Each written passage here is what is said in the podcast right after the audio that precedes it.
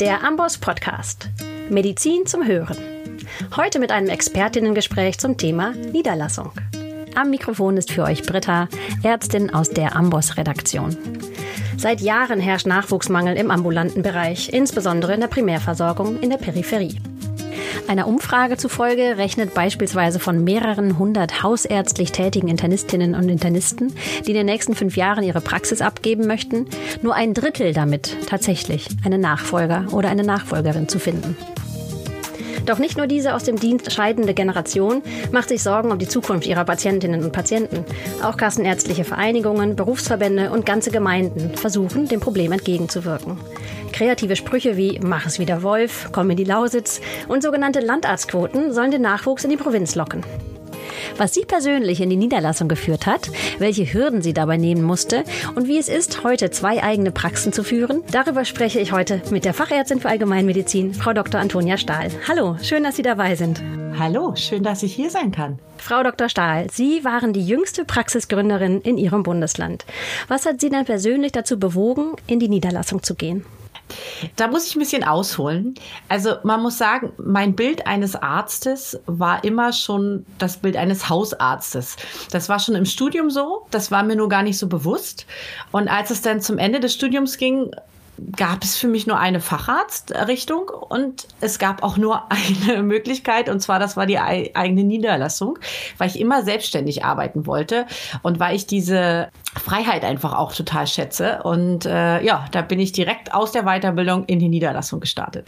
Sie äh, haben also jetzt Wert gelegt auf die Freiheit, das wäre nämlich eine meiner Anschlussfragen gewesen.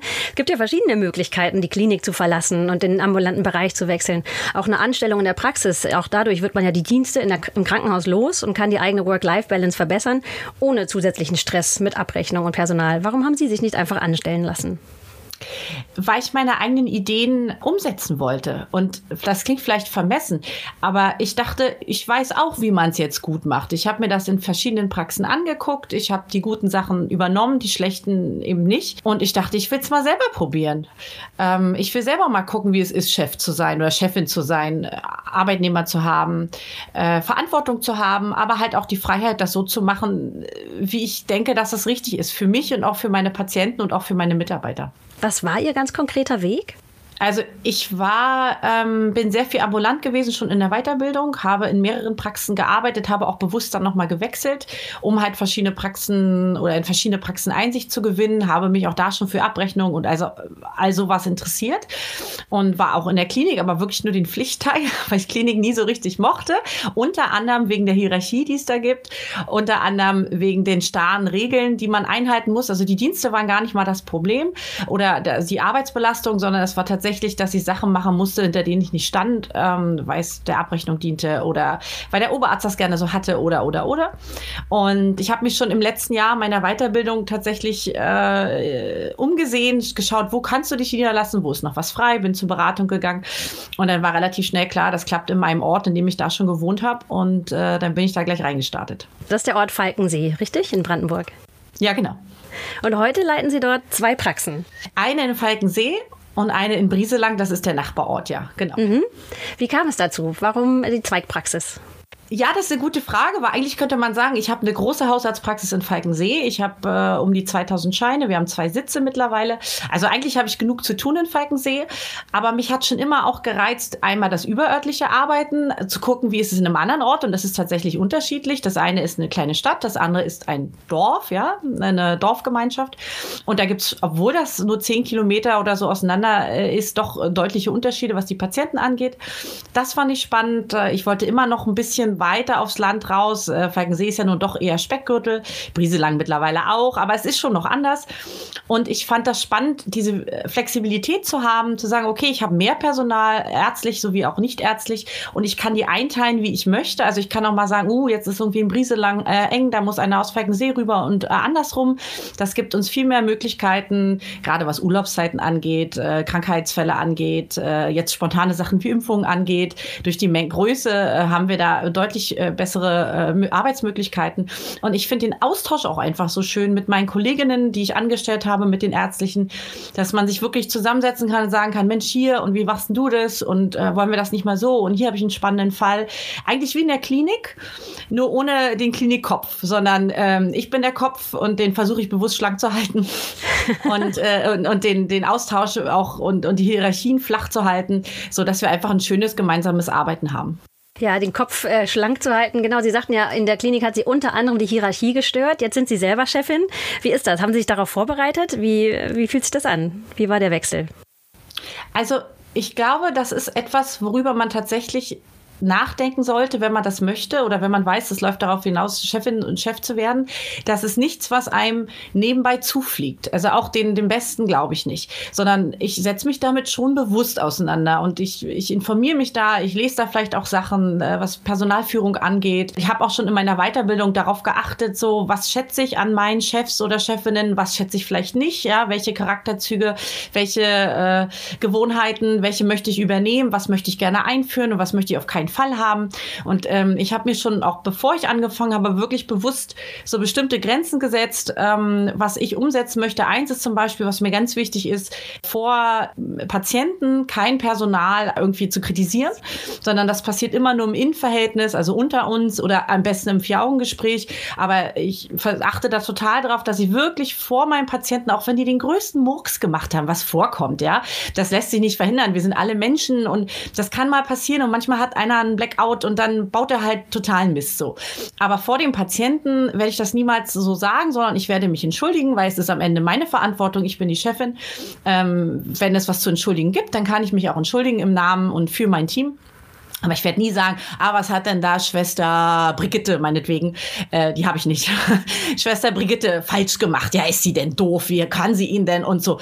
Das mache ich nicht, weil ich das, das so wichtig finde, dass die Mitarbeiter wissen, sie können immer äh, auf mich zählen. Ich werde sie nicht verbraten, ich werde sie nicht verraten. Ich werde nicht schlecht über sie reden, weder vor Kollegen noch bei Patienten, sondern wirklich, wenn es was zu sagen gibt, dann machen wir das und dann machen wir das privat oder auch im Team, aber nicht nach außen. Das war zum Beispiel so eine Sache, die habe ich mir vorher bewusst überlegt ähm, äh, und die setze ich auch um und da achte ich auch total drauf. Ja, kennt man ja vielleicht als Patientin. Das ist ja auch eher unangenehm, wenn man sowas mitbekommt. Das wirft ja irgendwie auch kein gutes Licht auf die Praxis, wenn man sowas öffentlich dann austrägt oder da irgendwie dicke Luft herrscht. Was war denn vor der Niederlassung Ihre größte Sorge? Ja, ich glaube, diese Sorge, die teile ich mit allen, die sich äh, selbstständig machen oder niederlassen, ja, dass keine Patienten kommen. Dass ich da sitze, ganz viel Geld ausgegeben habe und dann sitze ich da und alle sagen, ah, die Frau Stahl, oh, nee, also zu der gehe ich nicht, was für eine olle Ziege, ja. Und ich irgendwie mit drei Patienten und davon sind zwei meine Familienmitglieder irgendwie äh, verhungert. Ähm, das passiert nicht. Und ich glaube auch, das passiert nie. Ähm, da muss man sich schon Mühe geben, das so zu verbocken, sage ich mal auf Deutsch, dass man da irgendwie keine nicht genügend Patienten bekommt, gerade in der heutigen Zeit, gerade mit dem, was Sie ja auch schon gesagt haben, dass die Leute alle in äh, Ruhestand gehen und die Patienten sich ja auch umsehen nach neuen, jüngeren Ärzten. Ähm, also das war meine größte Sorge, dass ich irgendwie ganz viel Aufwand, Geld und Arbeit da reinstecke und am Ende bin nur ich alleine in der Praxis. Aber das ist so nicht gekommen. Das hat sich nicht bewahrheitet. Sehr gut. Ja, Kosten und Arbeit haben Sie reingesteckt, genau. Ähm, vielleicht kommen wir darauf nochmal kurz zurück auf, Ihre, auf Ihren Weg in die Niederlassung. Also haben Sie einen KV-Sitz übernommen oder haben Sie, ähm, ist einer frei geworden? Wie, wie war das ganz konkret? Also damals war das so, ähm, das war zwischenzeitlich mal anders. Damals waren irgendwie drei oder vier Sitze frei in meinem Mittelbereich. Bereich nennt sich das ja für Hausärzte. Das ist ja ein bisschen größer als eine Stadt. Ähm, und dann war ich bei dieser Beratung, die muss man auch sagen, bei der KV Brandenburg ganz gut war. Und die hat mir ganz klar gesagt, Frau Stahl, es lohnt sich nicht, einen zu übernehmen und dafür noch Geld hinzulegen, sondern Sie können gerne einfach einen neuen, also einen freien Sitz nehmen und sich neu äh, niederlassen, neu gründen. Und genauso habe ich das dann auch gemacht. Ähm, dann zwischendrin gab es jetzt mal eine Phase, da gab es keine freien Sitze mehr. Ähm, jetzt sind wieder freie Sitze. Das wechselt natürlich, das wird auch immer neu berechnet. Dadurch, dass Menschen ja auch noch zuziehen, brauchen wir wir mehr Ärzte und dann gehen natürlich auch welche in Ruhestand und dann werden die Sitze zum Teil auch frei, weil die halt keinen Nachfolger finden. So, und dann habe ich halt gesagt, schon noch während meiner Weiterbildung, ähm, das war alles sehr mit heißer Nadel gestrickt und auch sehr eng gestrickt, gesagt, naja, ich möchte die Prüfung machen und dann eigentlich so quasi am nächsten Tag anfangen zu arbeiten. Ganz so hat es natürlich nicht funktioniert, aber ich habe dann durchgesetzt, ähm, äh, dass ich äh, rechtzeitig geprüft wurde. Das war dann noch so ein bisschen Ärger mit der Ärztekammer. Es wird mir heute noch von Mitarbeitern der Ärztekammer so ein bisschen vorgehalten. Ich habe den Prüfungsausschuss gezwungen, so wurde es mir erzählt, ähm, im August äh, einen, einen Prüfungstermin anzuberaumen, wo sie sonst aber im Juli und August doch äh, Ferien machen. Und dann habe ich gesagt, kann ja nicht sein. Also ein Monat okay, aber zwei Monate aussetzen und es gibt halt immer nur einen Termin im Monat. Mhm. Und dann haben sie wegen mir, so wurde mir das immer erzählt, äh, tatsächlich einen extra Termin ähm, einge einberaumt, an dem ich auch geprüft wurde. Also ich war im Juni irgendwie fertig äh, mit der Weiterbildung offiziell, habe schon noch während der Weiterbildung alles eingereicht. Also bin so wirklich am letzten Tag der Weiterbildung nach äh, Cottbus war es hingefahren und habe das alles abgegeben, habe gesagt, okay, jetzt ist wirklich alles da, alles da. Und dann kann ich geprüft werden. Und dann ähm, wurde ich im August geprüft und im September als Fachärztin auf den KV-Sitz zugelassen. Ich hatte vorher alles schon eingereicht, habe dann immer wieder genervt und gesagt, bitte, bitte, bitte, Sie müssen mich in die Sitzung nehmen und bitte, Frau sowieso. Und kannte die dann schon alle mit Namen und die kannten mich, die kennen mich bis heute. Leute. Und äh, ja, deshalb war ich dann auch die Jüngste, weil ich das so durchgeprügelt habe, was äh, sportlich war. Jetzt im Nachhinein doch sehr sportlich, würde ich jetzt auch nicht unbedingt empfehlen. Andererseits in meinem jugendlichen Leichtsinn habe keinen Grund zu, gesehen, da jetzt noch drei Monate Puffer einzubauen, weil ich dachte, na Mann, der Sitz ist da, äh, Facharzt, wird schon klappen. Ähm, und dann kannst du auch gleich starten. Warum sollst du da noch drei Monate warten? Ähm, jetzt weiß ich so, die meisten warten drei oder sechs Monate tatsächlich. Und das war der absolute Sonderfall, dass ich da so durchgerauscht bin. Ähm, ähm, genau, deshalb kam ich auch zur jüngsten Fachärztin, weil ich halt direkt nach dem Abi studiert, äh, Regelstudienzeit nicht überschritten und dann sofort Facharzt, auch wirklich nur die Mindest, also wirklich nur was man brauchte und nicht einen Tag mehr. Und dann sofort die Prüfung und sofort die Zulassung. Und schubs war ich die jüngste, äh, damals die jüngste Hausärztin in Brandenburg. Ja, ja, eine kleine Berühmtheit heute bei uns im Podcast. naja, das hält sich Grenzen. Ja, Sie sagten ja auch nicht das Schlechteste, das bei der KV Sie auch alle kennen. Ähm, was was gibt es denn noch für Bedingungen? Sie haben jetzt auch schon ja die Kosten angesprochen und wie kam kamen Sie denn dann zu Ihren Räumlichkeiten? Was, was für Bedingungen sollte man sich vielleicht zusammensammeln und, und äh, auch in der Beratung ansprechen, bevor man dieses Thema überhaupt äh, realistisch angehen kann? Also, was ich vorher auch unterschätzt habe, und das sagt einem leider auch nicht wirklich jemand, auch nicht in der Beratung, ist tatsächlich so, wie mache ich es denn konkret? Ne? Wann unterschreibe ich den Mietvertrag? Wenn ich den Antrag auf Zulassung stelle, brauche ich eine Adresse. Das, das wollen die. Also man, man braucht keinen Mietvertrag den schicken, aber man muss sagen, hier äh, Poststraße 3 äh, werde ich die Praxis aufmachen. So. Ähm, das erhöht schon den Druck, weil ich kann ja auch schlechten Mietvertrag unterschreiben, wenn ich nicht ganz sicher weiß, ob ich den, den, den Sitz wirklich bekomme. Und es gibt ja durchaus auch äh, Konstellationen, wo das eben nicht ganz sicher ist, wo nicht vier Sitze frei sind, sondern vielleicht bin ich ja ein anderer Facharzt und da muss ich mich mit drei anderen Bewerbern drum prügeln und weiß nicht, ob ich den bekomme oder nicht. Ähm, das ist mir dann passiert in meinem ersten Anlauf tatsächlich eine Zweigpraxis aufzumachen. Da habe ich zum Glück den Mietvertrag eben noch nicht unterschrieben, habe nur die Adresse angegeben, aber das lernt man halt auch erst so nebenbei, ja, dass man einfach auch eine Adresse angeben kann, ohne dass man wirklich einen Mietvertrag hat, sondern nur äh, ein Angebot für einen Mietvertrag. So, ich würde es mal so formulieren, eine leerstehende Räumlichkeit gefunden hat, die nicht vermietet ist. Ähm, und da ist es mir tatsächlich passiert, dass die damals die Beraterin gesagt hat, ja, Frau Stahl, Sie können sich da im Nachbarort, das war nicht Brieselang, das war noch ein anderer Nachbarort niederlassen. Ähm, aber die Kollegen vor Ort dann gesagt haben, das möchten wir nicht hier mit einer Zweigniederlassung. Das ist kompliziert, warum man da befragt wird und bei einer Neugründung wird man nicht gefragt, aber ist egal. Das nur nebenbei. Und da ist es dann am Ende gescheitert. Und zum Glück hatte ich keinen Zehn-Jahres-Vertrag unterschrieben, weil sonst hätte ich jetzt ein Riesenproblem. So hätte ich eine große Praxis, die ich nicht nutzen kann. So, also das, das, das sagt einem vorher keiner, dass man da irgendwie gucken gucken muss, den, mit dem Vermieter das auch besprechen muss und sagen, Mensch, Mensch ich unterschreibe es dir erst, wenn es sicher ist, kannst du da so lange warten. Ähm, bei uns war es tatsächlich so, dass wir gerne noch ein bisschen mehr Räumlichkeiten gehabt hätten, mhm. aber unser Vermieter gesagt hat, na, ihr müsst jetzt schon unterschreiben und wir konnten halt nicht für die, nicht für die große Fläche unterschreiben, weil meine Kollegen, die ja auch mit mir da in die Neugründung gegangen sind, eben Fachärzte waren, einmal Kinder und einmal Gün mhm. und die äh, durchaus eben nicht wussten, ob sie den Sitz bekommen oder nicht. Und deswegen haben wir gesagt, wir können das nicht unterschreiben, das steht nicht fest.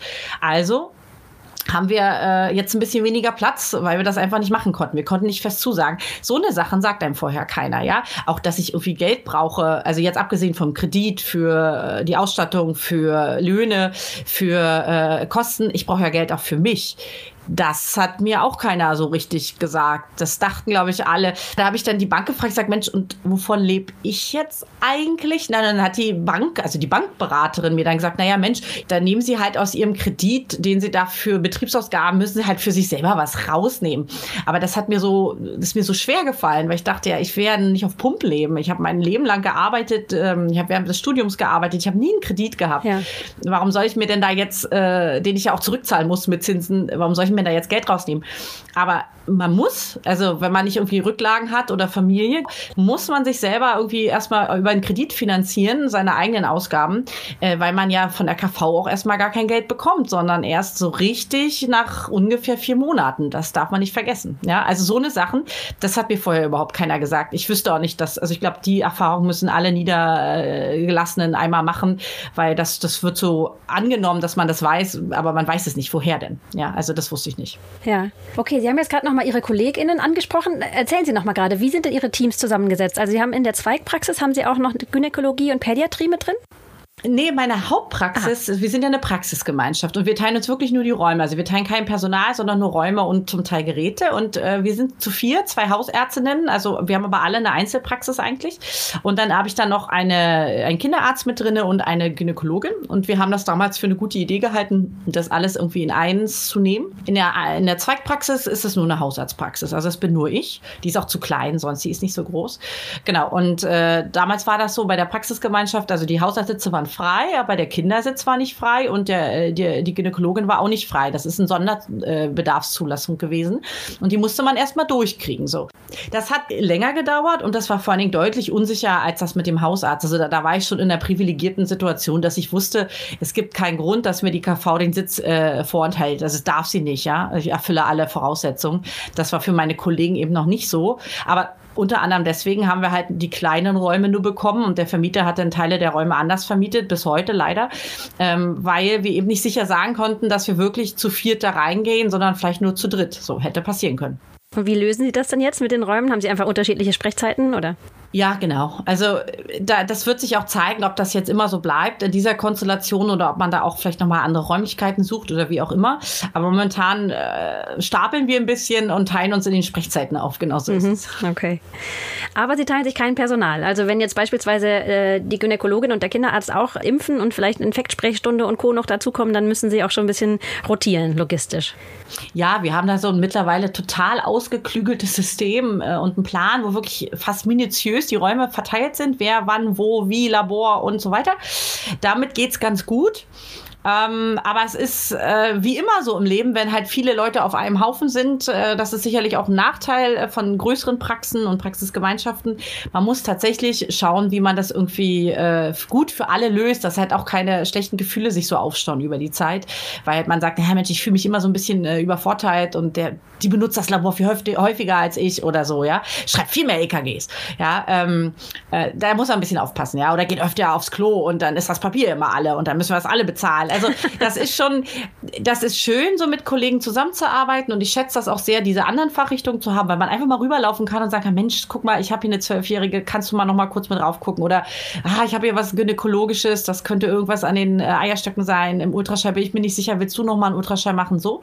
Ähm, das ist total schön und hat aber auch Nachteile, wie alles im Leben. Ja.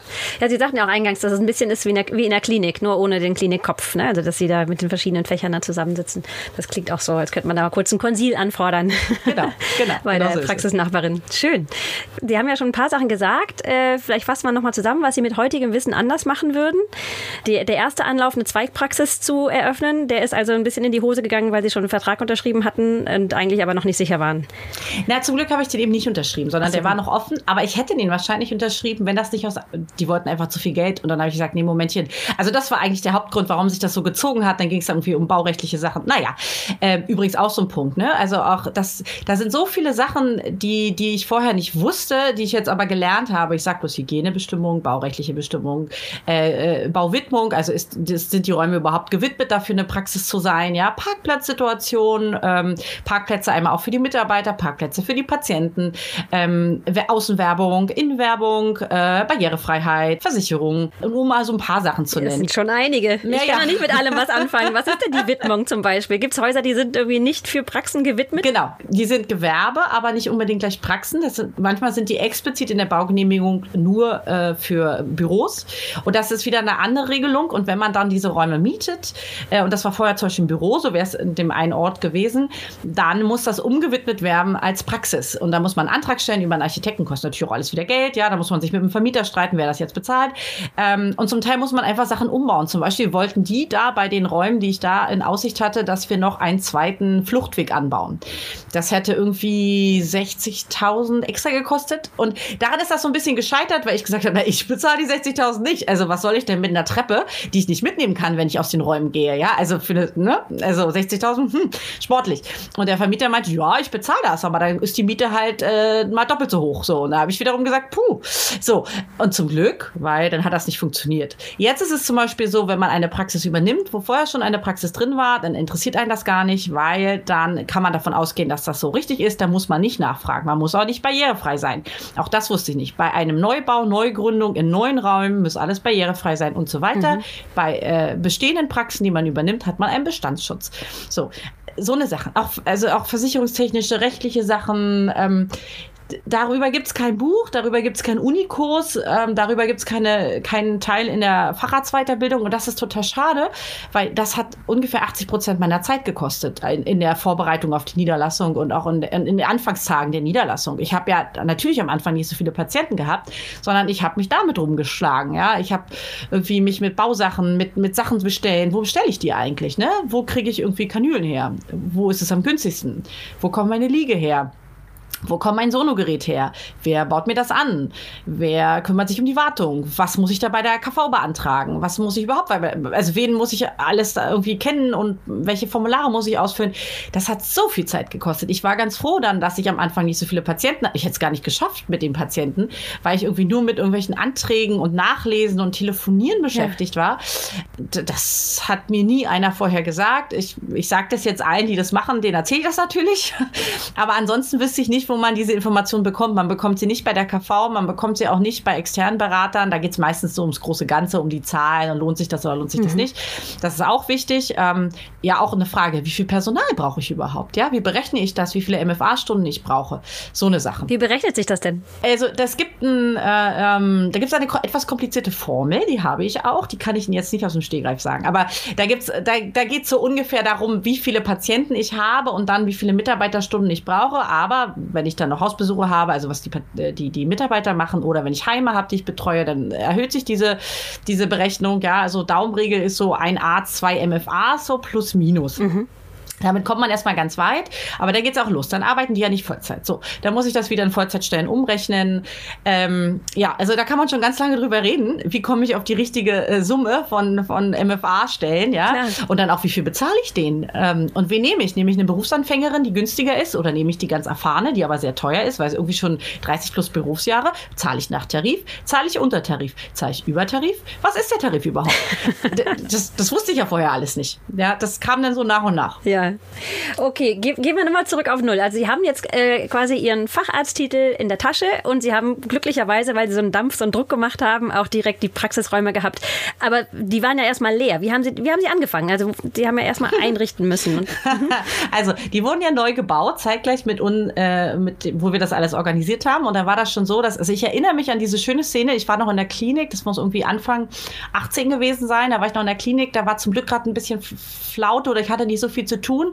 Und mein Vater kam, seines Zeichens Elektriker, also mein Vater kam mit den Bauplänen und wir mussten planen, wo welche Lampen und Anschlüsse und Datenleitungen äh, äh gezogen werden. Und dann weiß ich noch, wie wir die Liege, es war so eine grüne äh, Untersuchungsliege, wie die voller Pläne war und wir da irgendwie rumgekritzelt haben. Und mein Vater, ja, da müssen wir so und so. Und ich, und ja, willst du sechs Anschlüsse oder drei? Sagt, pff, keine Ahnung, vier?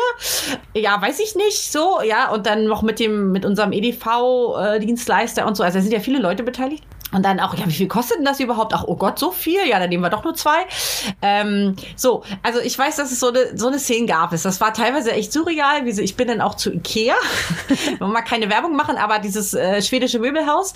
Und äh, wir hatten dann Ange oder mehrere Angebote von Praxisausstattern. Und dann haben wir ein bisschen mit den Ohren geschlackert, wie viel Geld die für ein paar Möbel haben wollten. Mhm. Und dann haben wir irgendwie so einen Kompromiss gefunden, haben gesagt, okay, da wohl Patienten, also was man so gleich sieht, das möchten wir schon schön haben und das lassen wir dann auch von denen designen. Aber jetzt zum Beispiel das Labor Labor oder die Teeküche oder den Personalraum. Vielleicht gibt es da auch eine günstigere Selbstbaulösung. Und dann äh, saß ich da irgendwie bei Ikea und habe da äh, mit dem Berater äh, das Labor geplant, was eigentlich eine Küche ist. Mhm. Und wo wir einfach gesagt haben, okay, also naja, Laborküche ist ja alles eins, in Schränke und ein Dings. Und dann haben wir das halt echt wirklich so da geplant und ähm, dann gekauft und dann irgendwie in so einer Hauruck-Aktion an einem Wochenende mit vielen Helfern und Familie dann alles aufgebaut und eingebaut, dass wir erstmal was hatten, womit wir arbeiten können. Ja. ja. Also das war schon, das waren spannende Zeiten. Das glaube ich, das klingt so. Hausarztpraxismarke Eigenbau. Und dann haben Sie ja gesagt, das ist tatsächlich so, dass am Anfang erstmal noch nicht so viele Patienten hat, weil man hat ja eine ganz neue Praxis aufgemacht. Und haben Sie eben schon erwähnt, Außenwerbung, Innenwerbung. Wie kamen Sie denn an Ihren, an Ihren Patientenstamm? Ja, wir haben dann auch natürlich in Werbung äh, investiert. Wir haben dann so das, die örtlichen Käseblättchen, also die örtlichen. Die Lokalzeitungen. Die Lokalzeitung, genau. Also davon gab es bei uns da nicht so viel, ich glaube drei. Und da haben wir natürlich A, Anzeigen geschaltet, B, da auch die eingeladen. Äh, das Gute war bei dem einen, da habe ich mal eine Weile im Studium gearbeitet, den kannte ich sehr gut, das ist ein Freund von mir, der hat das natürlich dann auch gut äh, medial begleitet, möchte ich es mal nennen. Und das hat uns schon was gebracht. Ähm, wir haben natürlich dann auch versucht, draußen ein bisschen Werbung zu machen, was wir halt durften an der Außenfassade. Ähm, ja, und ansonsten noch viel über Mund-zu-Mund-Propaganda. Und so kam das. Und dann hatte ich im ersten Quartal, also wir haben dann irgendwie September, Oktober, ne, ging es dann so los. Irgendwie hatte ich dann äh, 400, 500 Scheine, irgendwie so in dem Dreh zum Dezember hin. Und das war okay, das, also die, äh, die Beraterin bei der KV hat gesagt, nein, das reicht völlig aus und das ist schon sehr gut, wenn sie so viel haben. Und da hatte ich natürlich, das war ich ehrgeizig und hatte das Ziel und habe es dann auch irgendwie geschafft. Aber das Geld hat natürlich hinten und vorne nicht gereicht. Ne? Also was mir die KV da bezahlt hat, das, äh, ja, ich glaube, damit konnte ich nicht mal die Fixkosten äh, decken, geschweige denn äh, Geld für mich irgendwie finden. Den Kredit. So, ja, Kredit sowieso noch nicht. Das, das kam dann auch erst später, der war erst tilgungsfrei. Und ähm, ja, und dann hat man sich halt so hochgewurschtelt. Aber dann irgendwann, das es war dann ganz interessant, weil jetzt, wie gesagt, sind wir bei über 2000. Ähm, das hat, kriegt dann so ein, so ein Momentum. Also am Anfang ist, denkt man so, uh, 400, 600, 800, 1000, endlich 1000 1000 so. Ja, und auf einmal ist das dann eben nicht 1100, 1200, sondern auf einmal springt das, weil das natürlich sich verteilt so, ne? Die Leute erzählen das, sagen, Mensch, komm doch zu meiner Ärztin, die ist ganz nett oder so. Also jetzt ist es so, muss ich sagen, haben wir einen Aufnahmestopp schon seit einer Weile, weil wir nur noch äh, Patienten nehmen, die irgendwie eng verwandt sind mit denen, die wir schon haben. Also auch nicht jetzt äh, meine Großcousine äh, von früher mal so, ja, äh, von Onkel äh, Hildbert, äh, die Tochter, deren Nachbar, ja, sondern wirklich nur Partner Partner, Kinder, Eltern. So, äh, mehr können wir momentan nicht bedienen. Mhm. Obwohl ich ja schon angestellte Ärztinnen habe und mir dazugeholt habe, aber also nicht in Falkensee, jedenfalls in Brieselang haben wir noch ein bisschen Platz, aber auch da ist jetzt ist auch das Wachstum momentan begrenzt, weil wir einfach nicht mehr Möglichkeiten haben, was ja schön ist. Ja. Und auch äh, jetzt nach irgendwie drei Jahren, ja. Aber äh, hätte ich mir auch nicht so, also am Anfang dachte ich echt, uh, das, das, das wird ja nie was. So, ich werde ja hier nie auf den grünen Zweig kommen und muss noch nebenbei irgendwie arbeiten gehen als Kellnerin oder so. ähm, aber das kam natürlich nie. Und dann irgendwann hat das, wie gesagt, umgeschlagen und da musste man auch keine Werbung mehr schalten und da musste ich mich auch nicht mehr bemühen. Und jetzt ist es halt so, dass wir tatsächlich leider sagen müssen, nee, tut mir leid, momentan können wir sie nicht aufnehmen. Ja. Was bereitet Ihnen denn in der Niederlassung den größten Spaß? Also den größten Spaß habe ich tatsächlich in der Patientenversorgung. Also ich mache wirklich gerne Sprechstunde. Klar gibt es immer wieder so Sprechstunden, wo man denkt, so, oh, jetzt läuft ja hier alles schief und uch, und jetzt bist du schon eine Stunde irgendwie zu spät und das ist überhaupt nicht dein Anspruch und jetzt kommen sie hier noch alle mit ihren komischen Sachen, ja, oder zwei Herzinfarkte hintereinander und dann noch ein Vorflimmern oder so. Ähm, aber eigentlich mache ich wirklich gerne Sprechstunde. Ich bin gerne mit dem Patienten zusammen. Ich höre mir gerne ihre Geschichten an. Ich finde diese Abwechslung total spannend und ich bin auch gerne mit meinen Mitarbeitern zusammen und zwar mit den ärztlichen wie auch die nichtärztlichen. Ich verbringe gern Zeit mit denen. Das ist jetzt nicht, das darf man nicht verwechseln, das sind jetzt nicht alle meine besten Freundinnen, das finde ich auch wichtig. Also ich bin nicht deren Freundin, ich bin deren Chefin, das wird auch so bleiben, mhm. aber ich, wir haben ein sehr freundliches und ein sehr freundschaftliches Verhältnis, so würde ich es nennen und das macht mir Spaß, ja. Mir macht ehrlich gesagt auch Abrechnung ein bisschen Spaß. Wirklich?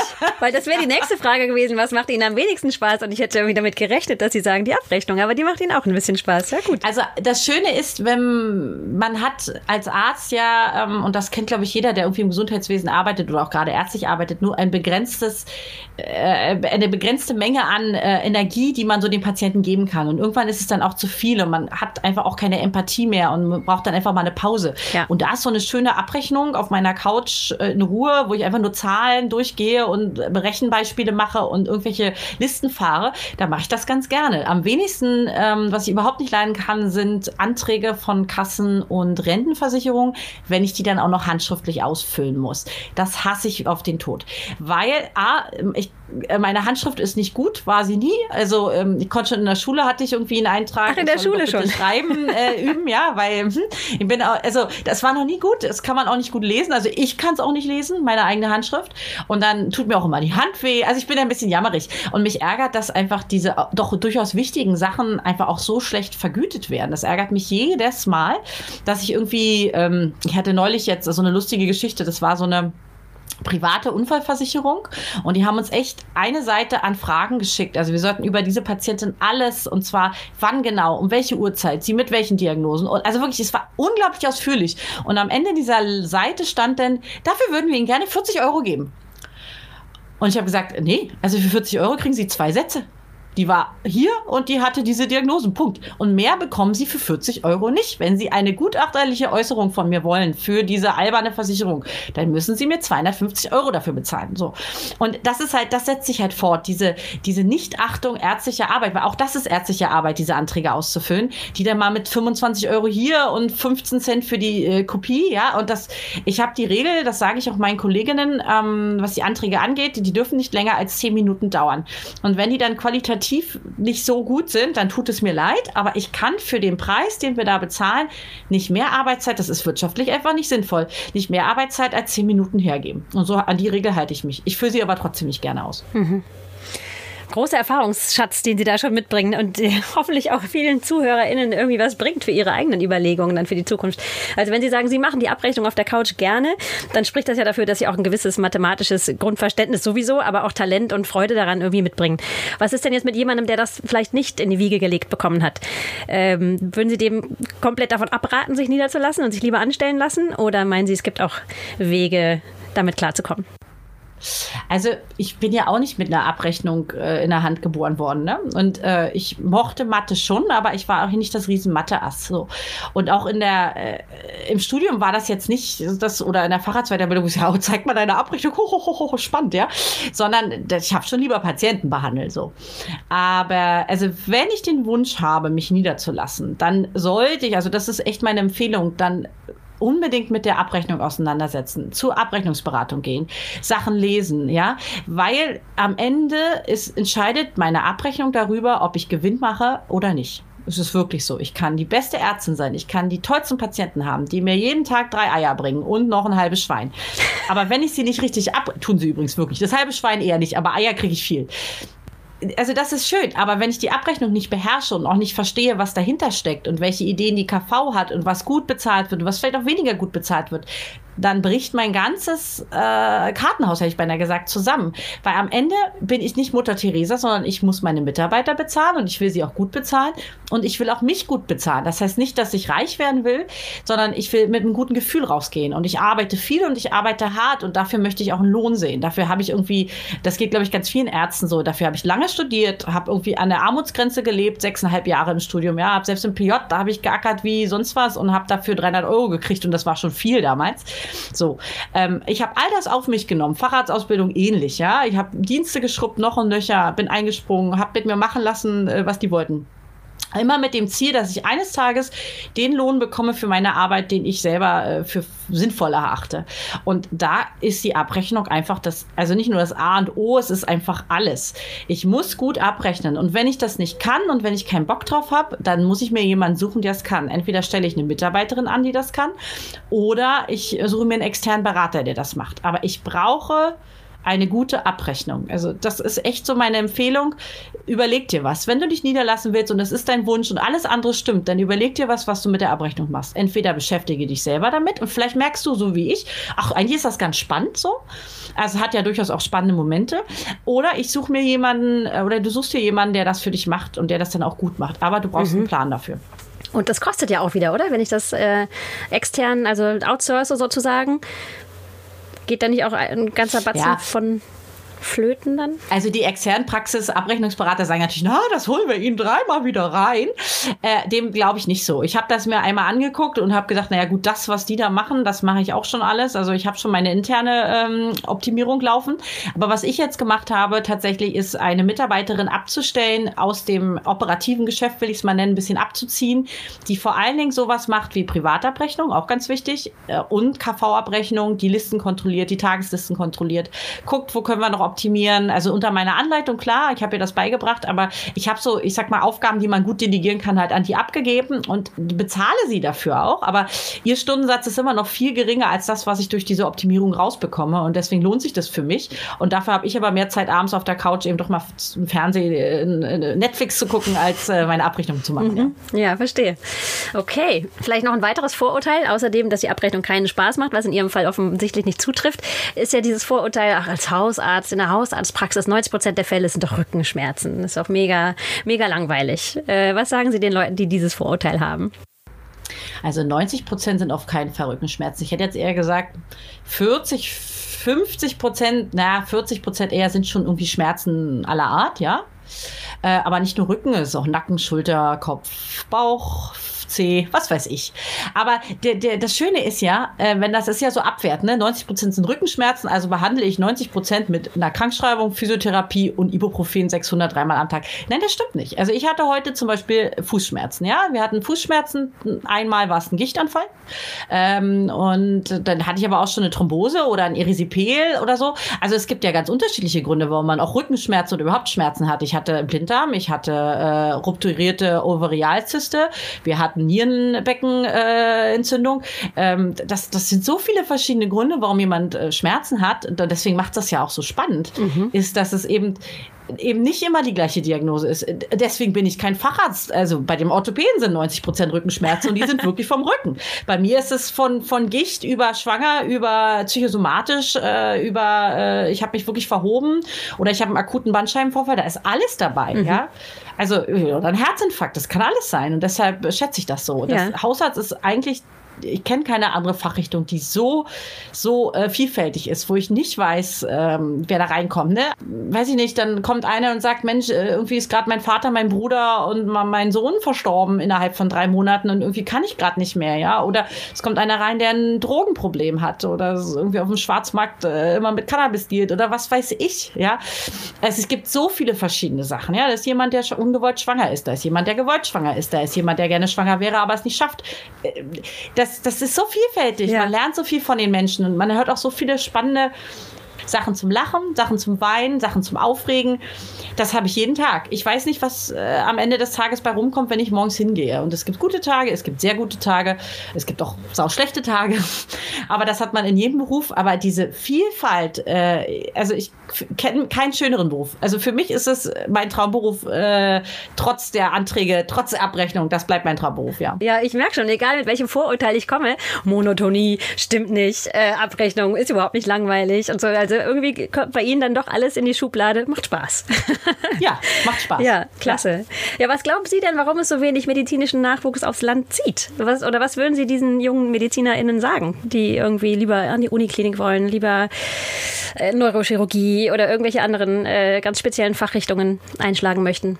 Oder vielleicht auch, was halten Sie von so Kampagnen, wie ich eingangs gedacht habe, äh, die Landarztquote, beispielsweise in Sachsen, ja. die ist ja, glaube ich, vor, vor kurzem erst eingeführt worden. Da sollen irgendwie 40 Studienplätze bereitgehalten werden für Studierende, die sich dann verpflichten, in die Peripherie zu gehen, also in unterversorgte Gebiete. Aber das ist ja alles, und dann wollen sie es in zwölf Jahren überprüfen, dieses Gesetz. Wo ich mir denke, das ist doch, das greift doch erst in zwölf Jahren. Die müssen jetzt erstmal anfangen zu studieren, dann müssen die erst ihre Facharztausbildung abschließen und bis dann wirklich jemand niederlässt und vielleicht irgendwas tun kann gegen diese Unterversorgung, ist ja schon, äh, herrscht ja schon Unterversorgung. Also da müsste man vielleicht auch irgendwie was schnellere Instrumente finden. Also diese erstmal vielleicht zur Landarztquote. Ich halte davon nicht so viel aus folgendem Grund. Äh, wir haben das hier in Brandenburg. An der, es gibt ja eine private äh, medizinische Hochschule hier in Brandenburg. Mhm. Ähm, die hat auch eine Landarztquote schon länger. Und da ist auch genau die äh, vor, äh, also Voraussetzung, ja, da musst du halt aufs Land gehen als Hausarzt. So. Mhm. Ähm, die, die das jetzt machen, wollten A, sowieso das machen. Also wir, wir, wir haben überhaupt niemand Neues. Wir greifen, ich hätte es auch gemacht, hätte es das damals gegeben und ich wusste, ich würde es eh machen. Ich gesagt, Hallöchen, ein bisschen Geld und so, ja, mit Förderung, ja, da, ich bin dabei. So, aber ähm, wir, wir gewinnen nicht einen neuen Arzt dazu. Die, die das machen, das sind ja auch nicht so viele Plätze, die wollten das eh machen. Die kommen eh aus der Lausitz und die Oma und die Mutter hat da vielleicht schon die Praxis und die steigen dann da einfach ein und denken sich, oh schön, bis dahin ist er eh noch gegönnt, ja. Mhm. Aber es bringt uns nicht einen neuen Arzt. Also das ist wirklich meine Meinung. Auch das, was jetzt äh, Sachsen macht, das bringt nicht einen neuen Arzt in die, äh, in die ländliche Niederlassung.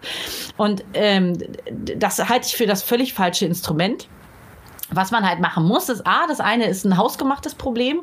Gerade, also ich habe an der Charité studiert, werde ich auch nie vergessen. Ich hatte dann, da gab es irgendwie so ein Eingangsgespräch, um den Studienplatz zu bekommen, war ja schon immer ein bisschen elitär, ist ja jetzt noch viel schlimmer geworden. Jedenfalls saß ich da bei so einem äh, Pulmologen von der Charité, weiß der Kuckuck, wie der hieß, ist auch egal. Jedenfalls sagte der zu mir, ja, was wollen Sie denn später mal machen? Und ich, klug wie ich bin, natürlich, ja, mal sehen, Innere oder Hausarzt oder so. Und er sagte dann, na nicht, dass die Hausärzte Brandenburg werden wollen, weil dafür brauchen wir hier keine Studenten. Ich dachte, was, wie kann man sowas sagen, ja?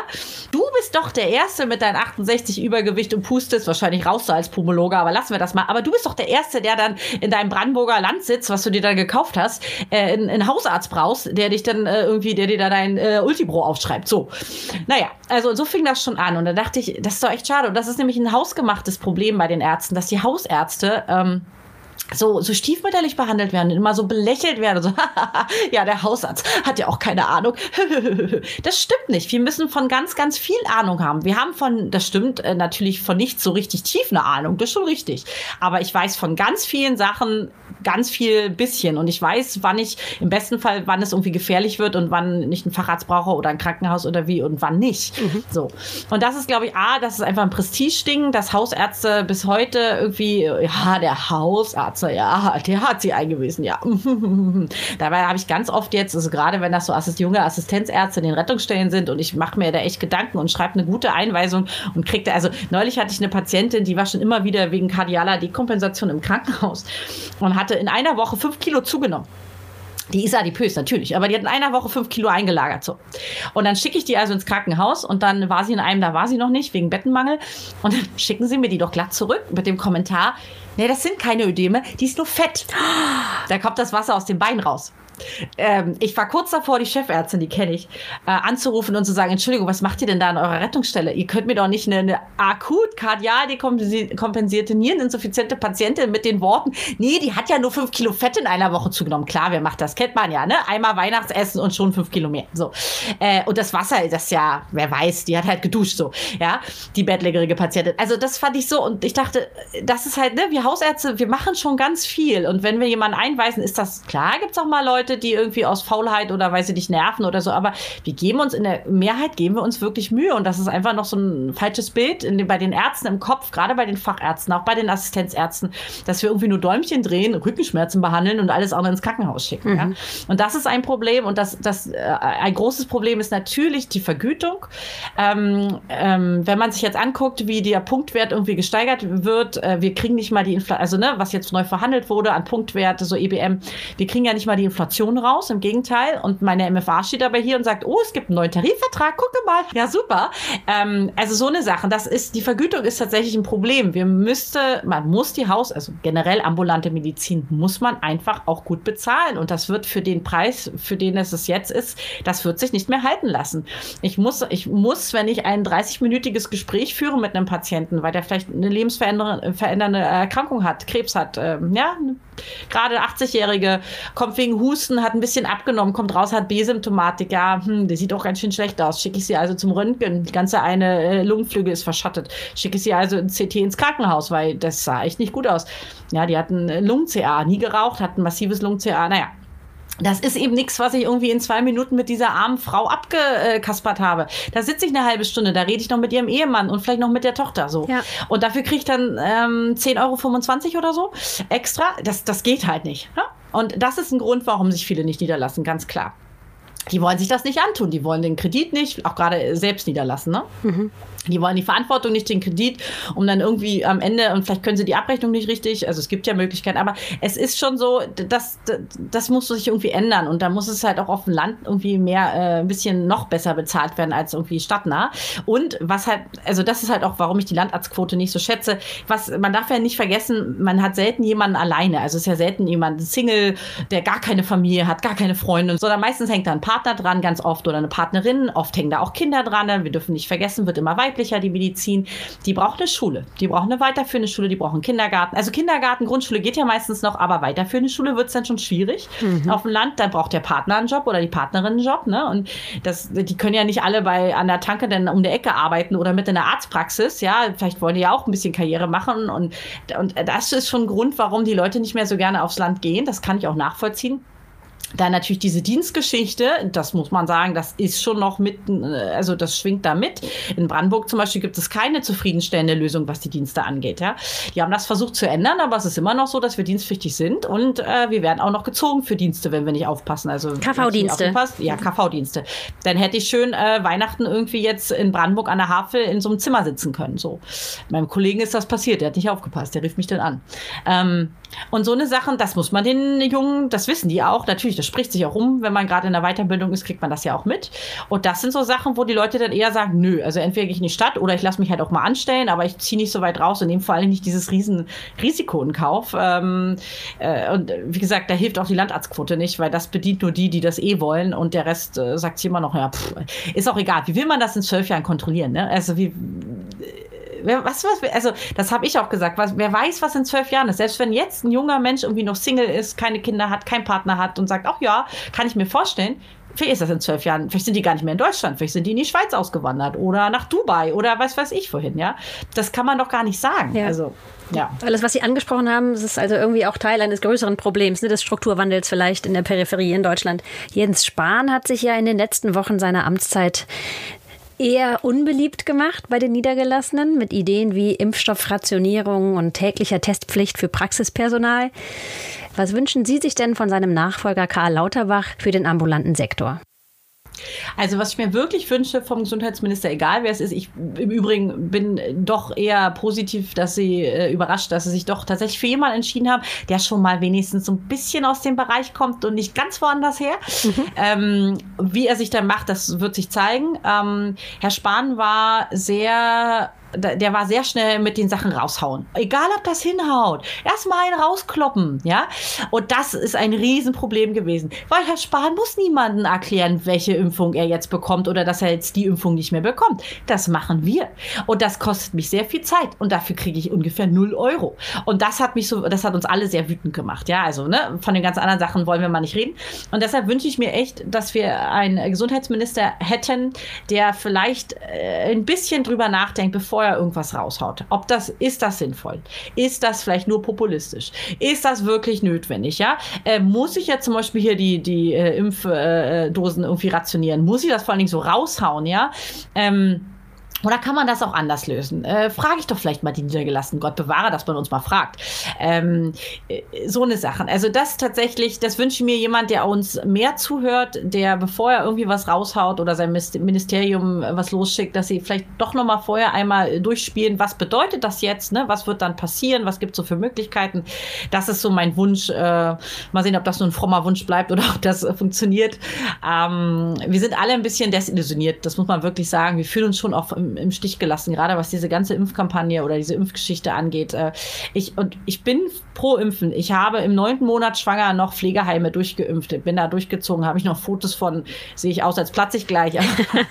und habe da fleißig die Leute geimpft. Einfach weil ich das wichtig finde und fand, ähm, dass das gemacht wird. Aber ich kann mittlerweile auch Kollegen verstehen, und es gibt einige hier bei mir im Bereich äh, Fach sowie auch Hausärzte, die sagen, ich impfe einfach gar nicht mehr. Einfach weil das so ein Aufwand ist, so ein Theater, so viel Theater auch mit den Patienten. Und man muss das alles erklären denen, ja. Und wir kriegen die Wut ab und wir kriegen den Hass ab von Impfgegnern wie auch Impfbefürwortern. So. Und ich mache das nicht mehr. Ich kann das wirklich verstehen. Ich war in den letzten zwei, drei Monaten bestimmt dreimal an der Stelle, wo ich echt dachte, ziehst du jetzt die Reißleine und sagst ab morgen keine Impfungen mehr. Ähm, also also keine Corona-Impfungen mehr.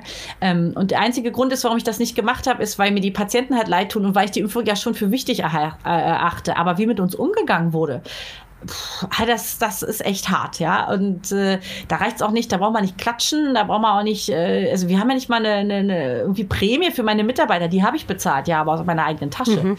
So, ja, also nicht wie in der Klinik oder so, wo es dann von oben kam. Und Puh, also meine Mädels geben echt alles und, äh, und ich gebe auch alles und wir kriegen irgendwie so wenig, äh, wir kriegen immer nur einen auf den Deckel jetzt noch und anstatt irgendwie mal, also warme Worte, so nach dem Motto, ja, wir bedanken uns bei den Niedergelassenen, ja, tut mir leid, also ja, es wäre schön, irgendwie wenigstens eine, eine, Sicherheit zu haben, dass den Impfstoff, den ich heute bestelle, dass der auch nächste Woche geliefert wird. Und ja. dass es dann nicht heißt, April, April, ja, wollen Sie vielleicht von dem anderen? Ich bin doch nicht, es ist ja nicht, wie, ne, wir sind doch hier nicht beim Bazar oder beim Fleisch, aber gesagt, oh ja, die Leberwurst ist aus, wollen Sie ein bisschen Käse? Also, das sind doch wichtige Entscheidungen und die Patienten ja. haben doch auch ein Recht darauf, vorher zu wissen, was sie für einen Impfstoff bekommen und nicht so, nochmal gucken, ob was da ist, ja? ja. Vielleicht kriegen sie auch nur Wasser. Also, das, das, das funktioniert so nicht. So, so will ich keine Medizin machen. Und deswegen, also, das wünsche ich mir, dass da ein bisschen mehr Augenmaß, ein bisschen mehr Sachverstand auch äh, äh, genutzt wird und nicht immer nur, ich hau mal einen raus. Ja. Und Rücksprache, genau. Rücksprache mit den entsprechenden Verbänden. Apropos Verbände, ähm, Sie sind ja Mitglied im Hartmann-Bund. Ja. Vielmehr hat uns der Hartmann-Bund sogar Sie als Gesprächspartnerin empfohlen, worüber wir sehr dankbar sind. Äh, inwiefern hat Ihnen denn diese Mitgliedschaft auf dem Weg zur eigenen Praxis geholfen? Oder hilft Ihnen vielleicht heute noch im Alltag? Also äh, ich bin immer dafür, sich zu vernetzen. Das, das halte ich für ganz wichtig. Und es war tatsächlich so, dass ich schon als Studentin, wie die meisten da so im Hartmann-Bund Mitglied war, weil es gab, weiß ich nicht, irgendwas gab es da umsonst oder so. Jedenfalls so sind wir da alle reingerutscht und ich bin aber dann da geblieben ähm, und habe über den Hartmann-Bund erst, ähm, ich weiß gar nicht mehr, wie das war, jedenfalls habe ich dann lokal, also Brandenburger äh, Mitglieder kennengelernt und das war halt schön, sich irgendwie zu vernetzen, zu sehen, ach, das sind halt auch Gesichter, die in Brandenburg zum Beispiel Berufspolitik machen.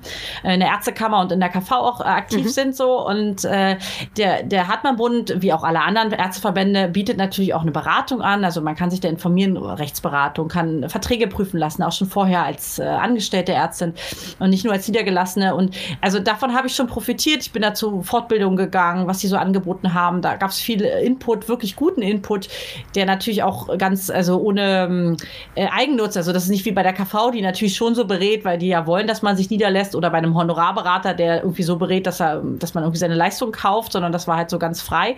Und das hat mir sehr äh, geholfen und das habe ich sehr geschätzt. Und ich bin ja auch immer heute noch Mitglied und bin ja auch berufspolitisch äh, engagiert ähm, und kann das wirklich jedem nur raten, sich dafür ein, irgendwie sich da jemanden zu suchen. Kann sehr gerne der Hartmann-Bund sein, kann ich nur empfehlen, aber gibt ja auch noch andere Verbände, ähm, auch Berufsverbände, sich da irgendwie zu engagieren, weil das, das alte Schlagwort hier nur gemeinsam sind wir stark, ja, ähm, wir brauchen irgendwie eine gemeinsame Linie und manchmal tut es auch einfach gut, wenn man äh, jemanden trifft, der sagt, ja, genau so ging es mir auch so. Das, manchmal braucht man nur das, gerade als Niedergelassene, wo man ja doch vielleicht doch äh, mal Einzelkämpfer ist auch, ne? Und irgendwie nicht so den Austausch hat. Also gerade dann ist so ein, so ein Ärzteverband echt zu empfehlen.